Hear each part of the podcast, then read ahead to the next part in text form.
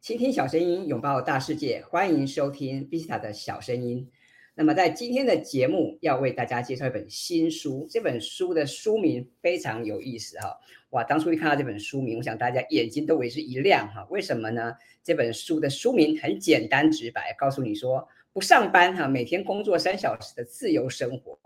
那么大家你会想向往这样的生活吗？我想可能大家的心里都应该跃跃欲试吧。好，那么所以我们今天很。开心可以邀请这本书的作者邱玉林来上我们的节目。那么一开始是不是先请玉林来跟大家打个招呼？Hello，Hello，大家好，我是玉林。那简单一下，简单介绍一下我自己的呃经历的背景。那我在出书之前，我其实工作了十多年。我以前是就读福大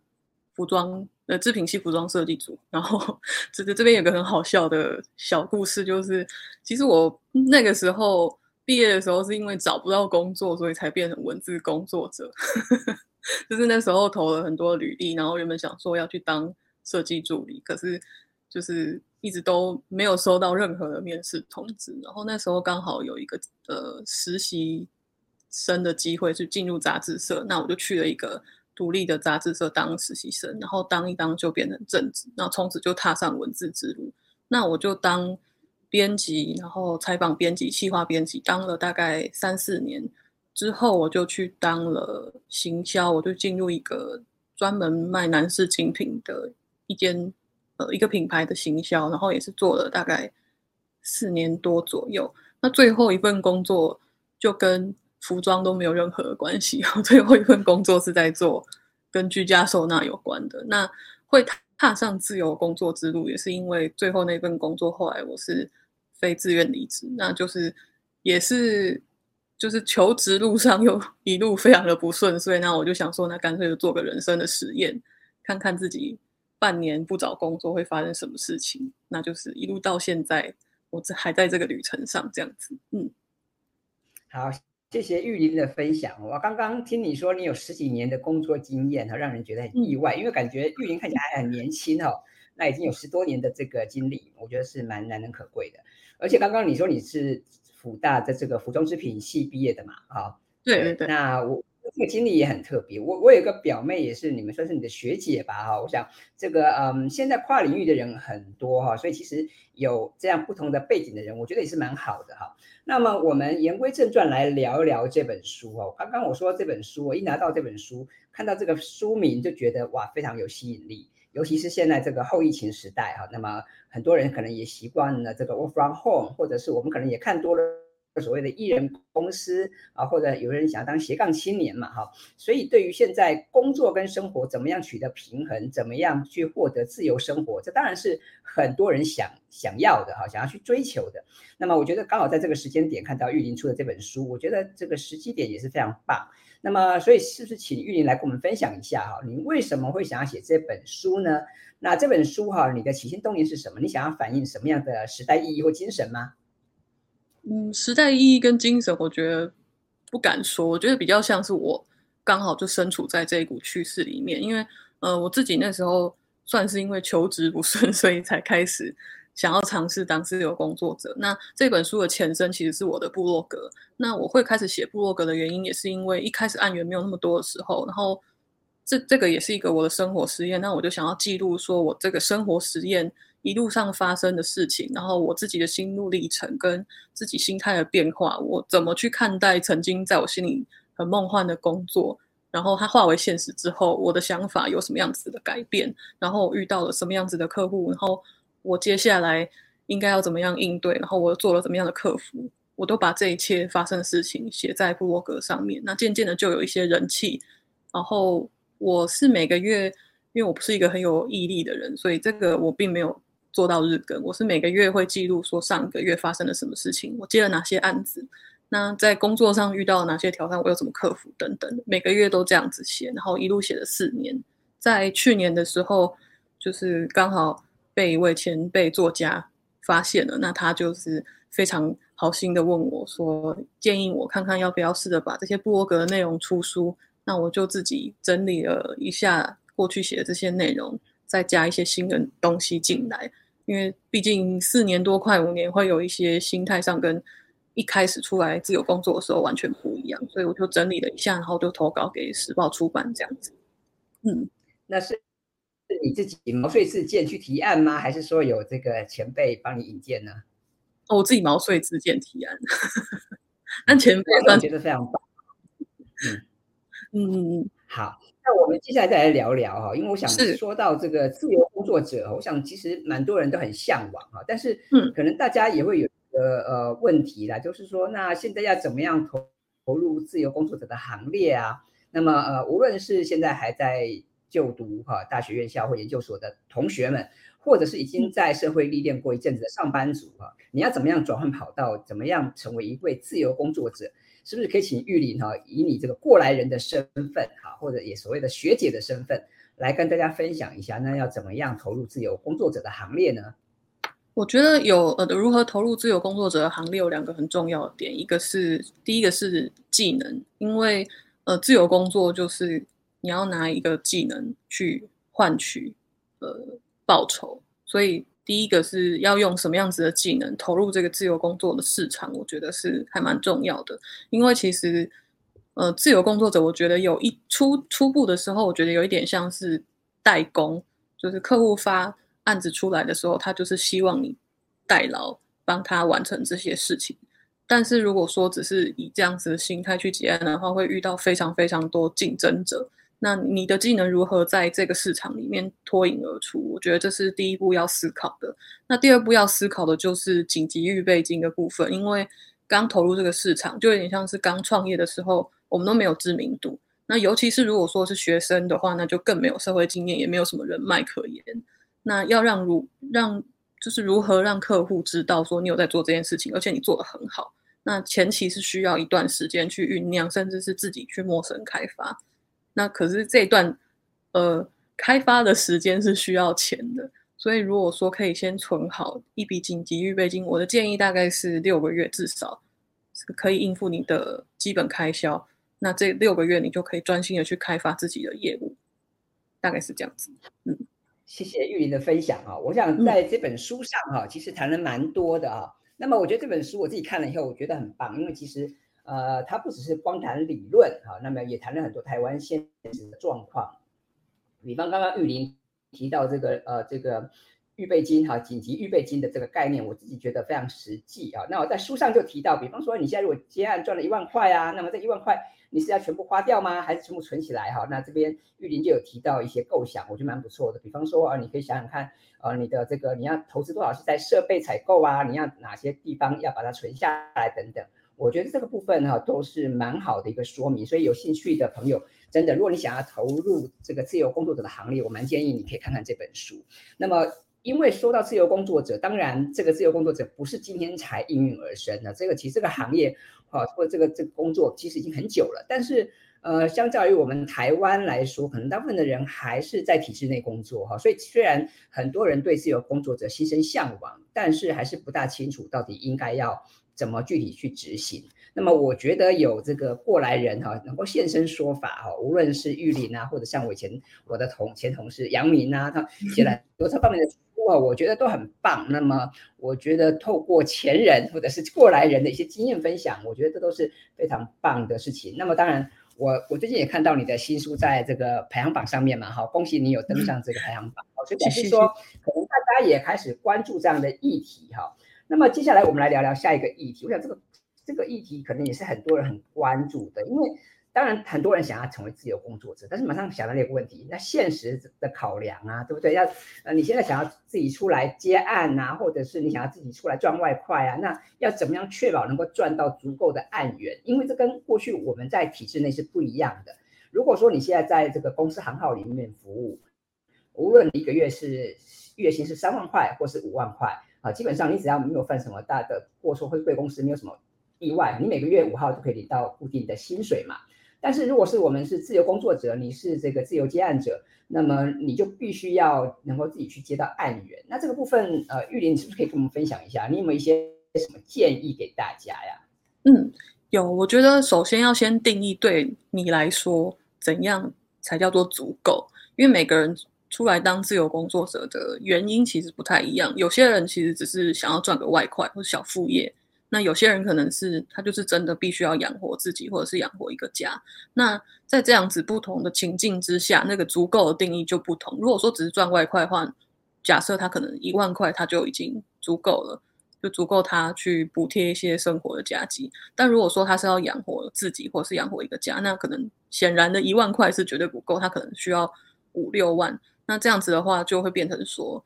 呃，每个人的那个自己的业绩目标就会不同。那业绩目标不同的话，就代表你要接到的案量就是不同的。那如果说假设你今天只是要赚一万块的话，那其实案源多不多，我倒觉得是其次，反正只要想办法凑满那个一万块就好了。但是如果说，呃，业绩目标是五万、六万，甚至是十万的话，那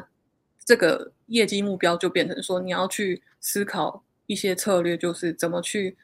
呃，比如说拆拆解那个案子的大小、规模，甚至是呃跨的时长，才能让你每个月都有这个十万可以拿。对，所以我觉得第一个是要先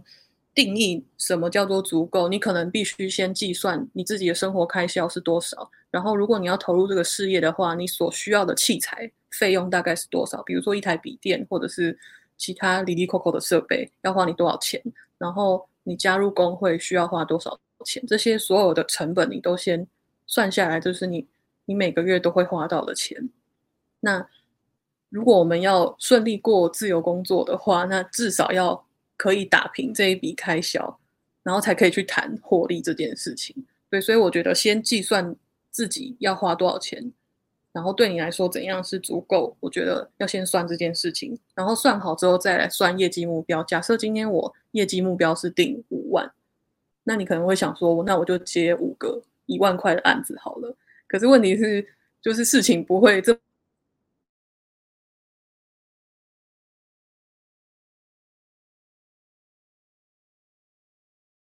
案子五千块的案子。然后或者是三万块的案子，就是这样子，不是很平均的。那你可能就要去设定说，呃，以现在你自己的状态来说，哪一种规模的案子是你比较容易取得的？假设是五千块、八千块案子，你可能谈到的几率比较高的话，那我觉得这种案子初期的话可以多接一点。然后接到一阵子，你可能觉得说啊，这样子这样子接的话，好像要接很多个 case，我才可以就是打平我的业绩目标，这样有点太累了。那到这个时候，可能再调整说，比如说筛透过筛选客户，有一些投资报酬率比较低的客户就可以优先汰换掉，然后去找一些投资报酬率比较高的。一方面也是可以帮你分散风险，然后又可以就是达到你的业绩目标这样子。嗯，那还有就是，呃，这是自己设定目标的部分。那接下来很多人就会想说，那我要去哪边才能找到，比如说十个五千块的案源，或者是呃十一个。好几千块的案源，然后大家的第一个想法一定都是说我要去接案网。可是其实呃接案网当然也是一个方法，但是我觉得这个方法是比较被动，就是等于是你自己贴公告说哦，如果有需要可以来找我。但我觉得还可以做的是呃另外一个事情是经营自己的自媒体，不管是写部落格啊，或者是你自己经营自己的社群，就是你主动去告诉客户说你有在做这件事情，然后你的做法跟别人有什么不一样。因为我觉得接案网跟自己经营个人品牌的差异是，我觉得一个比较偏向代工思维，一个比较偏向品牌思维。对，就是如果你自己经营自己的自媒体的话，就是你可以主动的去告诉客户你跟别人的差异是什么。因为接案网上面它的设计的关系就是，呃，业主上去看到的时候，通常第一眼都只会看到价钱。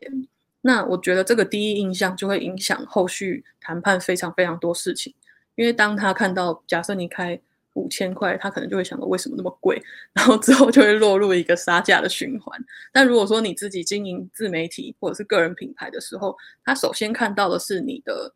说你的价值观、你的特色、你信奉的核心理念是什么，而不是你的价钱。价钱后面才会谈到你的价钱。那我觉得这个两个第一印象的差异就会呃影响你后续接到的客户的品质也好，然后你后续的。案源的预算也好，我觉得都会差非常的多。嗯，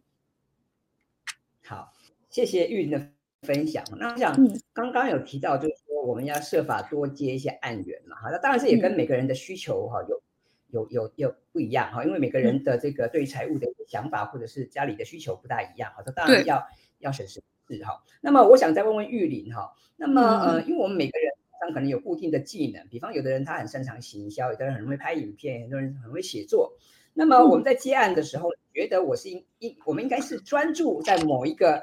业务的范围，还是说你应该要设法去开拓不同的种类呢？比方说你可能又要写文章，又要拍影片。又要什么剪接，又要接很多不同的案子，你的建议是什么？我的建议是因为我有看过，就是蛮多同行他们会真的是什么都接。那我觉得这样的方法比较适合一个算是工作室，就是有很多人加入的工作室，或者是小型的行销公司。一个人的话，我会觉得这样子的市场品牌定位有一点模糊，就是因为客户来的话，他会觉得你什么都可以做，可是你好像又没有一个很特别的。识别度，所以我觉得，呃，初期比较可以做的事情是先挑已知、擅长而且会有回报的项目。像我其实我会做的事情也很多，但是我后来只选文字跟内容行销作为我主要的服务项目，是因为，呃，就是我已知我很擅长的项目，而且我确定它可以为我带来不错的回报。再来是。我有信心可以为客户进行售后服务，不管是呃哪边出错了，我可以马上去协助调整。因为很多人他的技能是他会这个技能，但他不会纠错，或者是他没有办法去协助亡羊补牢等等的。那我觉得一个比较有品质的专业服务，应该是呃你你要懂得执行，但是也要懂得去，比如说纠错，或者是后续的一些售后服务等等的。那我觉得这样子，客户的整体的体验也是会比较好的。嗯，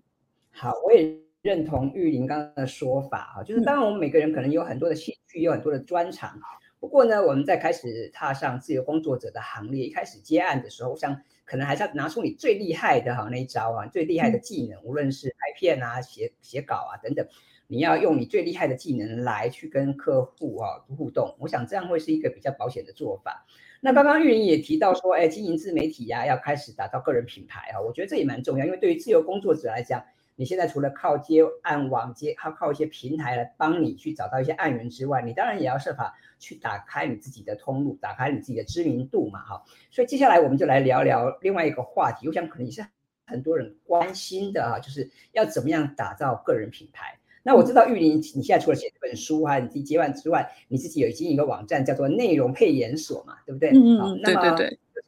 聊一聊你呃你自己是怎么样打造个人品牌的？还有就是，那么如果对于这个想要投入自由工作者行列的朋友们，你会有什么样的建议？就是关于打造个人品牌的。嗯，我先分享一下我的故事好了。其实我一开始只有一个网站，一开始的网站都是那个。碎念的主妇生活，就是那个网站是我在二零一六年的时候架的。那那时候架那个网站，纯属是一个生活的兴趣。那个时候我还在上班，然后只是想说下班想要写一些东西，我并没有特别的规划或者是野心，就是只是想写就写。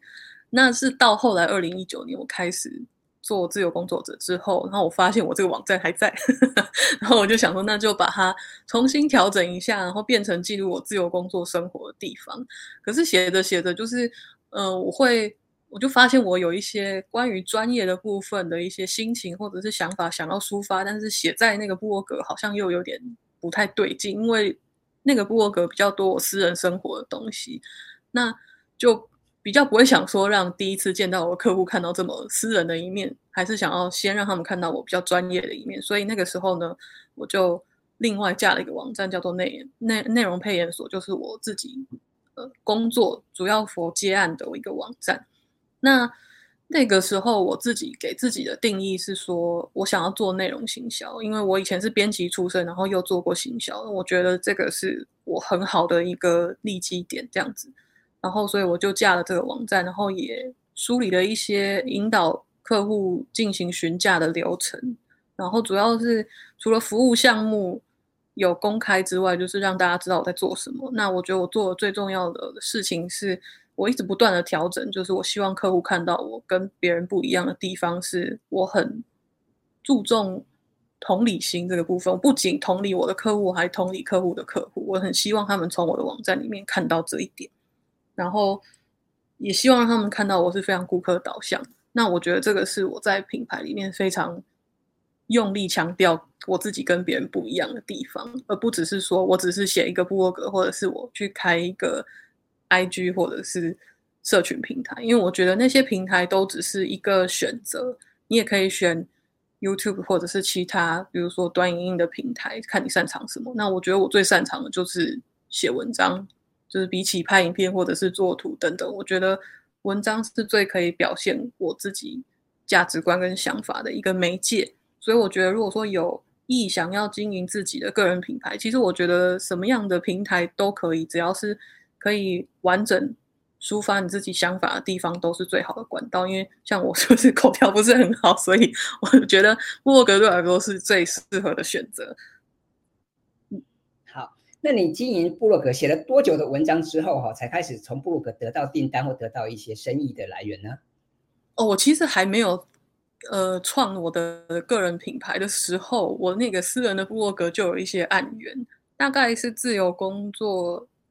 两年之后比较稳定发文之后，然后就有一些案源从我的私人部落格来，然后后来后来开始就是把这两个分开之后，那就是基本上每个月都会有一些询问，然后我的 IG 也会有一些呃询价的部分，嗯，那你如果你觉得这样，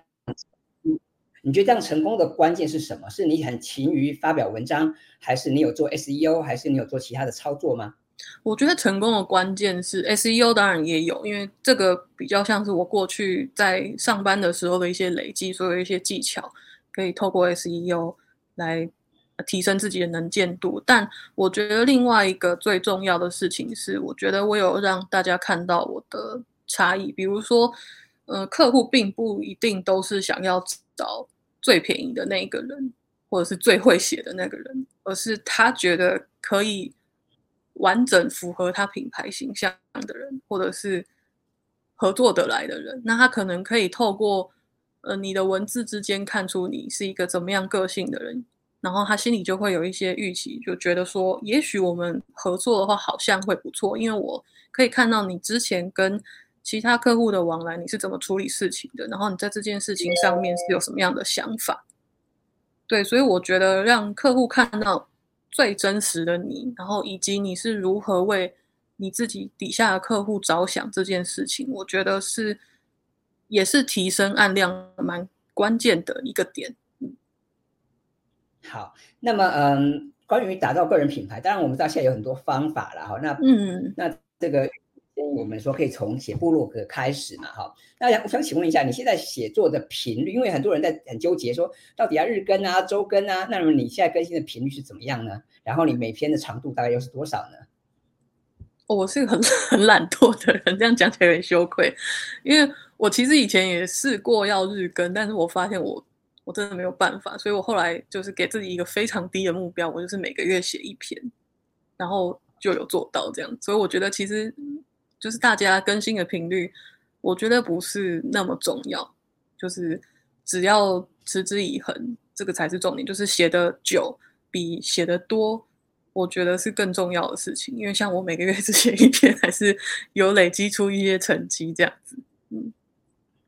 好，我想刚刚玉林提的也很重要了，因为我觉得持之以恒很重要哈。你不要三天打鱼两天晒网，还有当然就是。我们要很审慎的、很认真的面对我们的每一篇内容，我们的每次的产出哈、啊，都是在呼应我们的个人品牌嘛。我想这个部分也非常重要。好，那么呃，我们今天非常开心有这个机会来邀请我们不上班、每天工作三小时的自由生活这本新书的作者邱玉林来上我们的节目，请他来现身说法，来跟大家聊聊他成为自由工作者的一些心情啊，还有他分享一些他的一些心得。我觉得这是非常棒。那么最后，我想是不是可以请玉林再给我们的听众朋友一些小建议？就是如果说我们听众朋友他听了你的分享，想要成为自由工作者哈，那你可不可以给大家几个小建议？好啊，我觉得呃有一个心态上的建议是，因为提到自由工作这件事情，大家第一个想到的都是不稳定，然后进而就会对这个不稳定产生一些恐惧，因为我们都不知道我们投入之后会遇到哪些未知的风险或者是挑战。但是我觉得大家可以反过来换一个角度思考看看，就是说这些不稳定虽然让人家很害怕，但同时它也代表着它有无限的发展可能跟机会。所以我觉得，如果以这个角度去思考的话，自由工作感觉是一个很让人兴奋的 新机会，也许会为为你带来很多不同的惊喜。嗯，好，那当然啦，我们知道，就是呃，做做任何事情都有它的代价嘛。所以有人说，哎，这个要成为自由工作者哈，你可能自己要自律啊，你可能要这个勇敢尝试，要面对未知哈。我想这个玉林就是给我们很好的一个呃。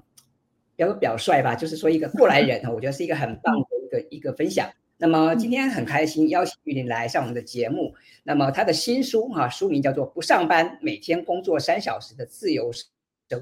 那么我自己看了这本书，我也觉得相当喜欢，因为我看了这本书，我觉得上面除了有相关详细的，包括像法规啊，哦一些资讯的分享，也有很多这个作者本身自己的一些一些心路历程啊，还有一些。关于数字面哈，数据面的呈现，我觉得这也非常棒。因为其实很多人，嗯，对于这个真真正的这个财务状况，或者是到底这个预备金要怎么设啊，这些可能还是没有一些很清楚的概念。那么我想看过这本书之后呢，你就能够有个比较清楚的了解。因为很多人总是向往成为自由工作者嘛，可是之所以举足不前，也就是因为心里有很多的犹豫跟彷徨。那么我想有一位过来人，或者有一位学姐哈，能够来帮大家引路哈，我觉得这是非常棒的事情。所以各位朋友，如果你对于这样的主题感兴趣的话，欢迎你到书店哈去选购这本书。我们的书名叫做《不上班，每天工作三小时的自由生活》啊，这本书是时报出版的新书，那么最近有登上排行榜，也推荐给大家。那么最后，如果各位喜欢我们 Vista 的小声音这个节目的话，也欢迎你。你把这个节目分享给你的身边的亲朋好友，而且可以在帮我在 Apple Park 打五颗星。那么希望让这个节目让更多人知道，我们希望能够推广更多的好书，推广更多有趣有用的知识。那么今天我们的节目就到这边进入尾声了，再次感谢玉林来上我们的节目哈。那谢谢老师，感觉你有很好啊，我觉得这个我很期待下下次再多邀请你来跟大家分享，也许下次我们可以多聊聊，比方说你的内容产制啊，你的内容行销啊，哈。或者是你的这个家庭家庭生活啊，我觉得可能也是大家会很感兴趣的，因为你要怎么样平衡你的工作跟生活，尤其是自由工作者哈。我有时候我们觉得自由工作者好像那个工作跟生活没有界限，对不对啊？所以这个地方我觉得也许下次可以邀请玉林再来跟我们多多的分享。好，好，那我们今天的节目就到这边段落了，谢谢大家，谢谢玉林，拜拜。谢谢谢谢，拜拜。